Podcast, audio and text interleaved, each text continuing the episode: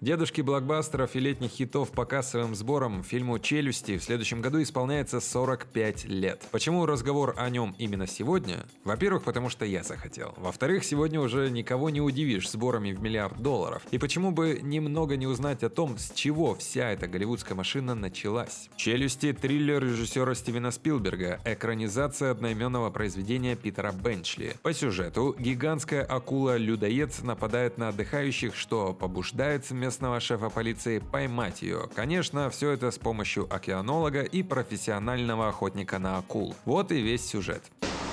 Шериф, Поли просила передать, что бойскауты затеяли заплыв в бухте Эврил. Я не могу дозвониться, в лагере нет телефона. Ясно. Вылезай. Отнеси коробку в офис и займись табличками. Ладно. Пляж закрыт, не купаться. Распоряжение шерифа Эмити.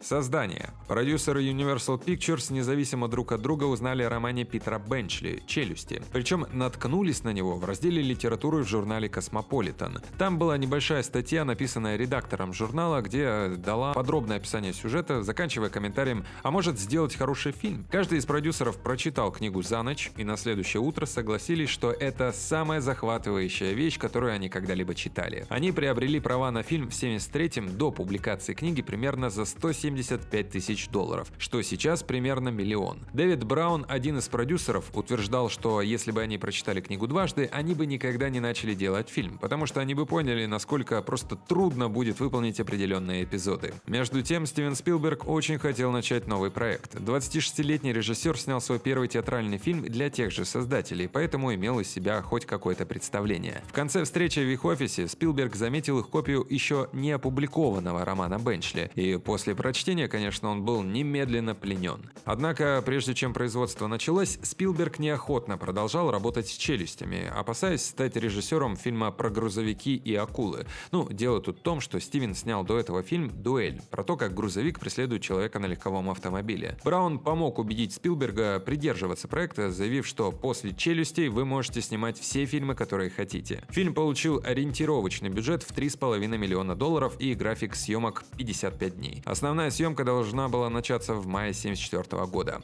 Съемочный процесс растянулся до 155 дней вместо изначально запланированных 55. Да, и бюджет был превышен примерно 7 миллионов долларов. Ну вот, кстати, и пора перейти к фактам. Все вы меня знаете. И вам известно, как я зарабатываю на хлеб. Я поймаю акулу, но это нелегко. Потруднее, чем ловить пескарей в пруду. В эпизодических ролях снялся сам Стивен Спилберг в сцене на пляже, где он в оркестре играл на кларнете. И именно в челюстях был впервые запатентован операторский прием, когда оптическим путем объекты на заднем плане приближаются, при этом все, что на ближнем плане, не меняется. Начальная сцена фильма была спародирована самим Спилбергом в комедии 1941, снятой в 1979 году. Механическую модель акулы, сделанную для съемок фильма на съемочной площадке, прозвали «Брюс». Это обстоятельство было использовано создателями мультфильма «В поисках Немо», в котором белую акулу также зовут Брюсом. По воспоминаниям участников съемок фильма, механическая акула постоянно выходила из строя. Нечто подобное происходит и с белой акулой из мультфильма «В поисках Немо». Фильм является первым проектом, выпущенным на лазер-диске. Да-да, представляете, был такой формат. Любопытная ситуация сложилась на церемонии вручения Оскара в феврале 76-го. Джон Уильямс в то время был дирижером оркестра на церемонии и после того, как ему достался приз за лучший саундтрек фильма, был вынужден сбегать на сцену за статуэткой и потом вновь вернуться к исполнению своих обязанностей. Кстати, о наградах. Это акула. Может проглотить целиком.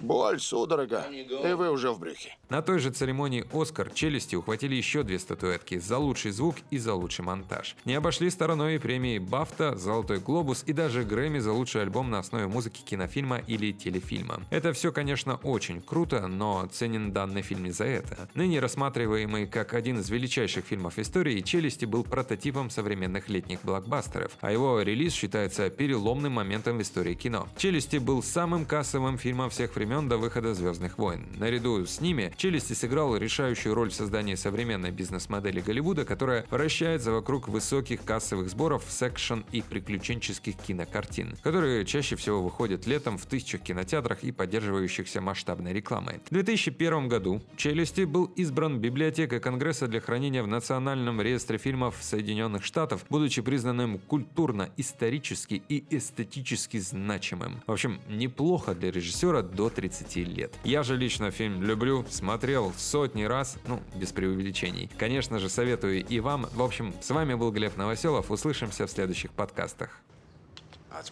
Я все устроил, и это мое условие. Да, конечно, условия, но судно-то мое. И если вы на борту моего судна, я капитан, и боцман, и штурман.